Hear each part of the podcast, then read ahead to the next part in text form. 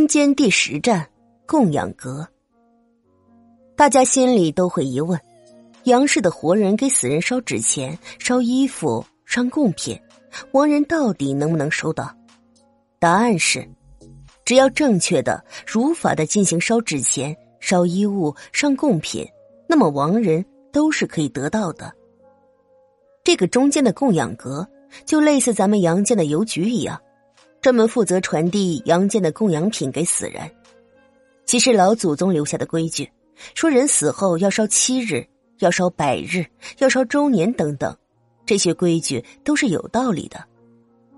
一般七日、百日、周年，阴间的鬼魂都是在各个殿堂受审核的时候，好比武器的时候烧花五朵，就是给武殿的阎王爷看的，希望阎王爷看花、观花。可以让亡人顺利过关，其实不然。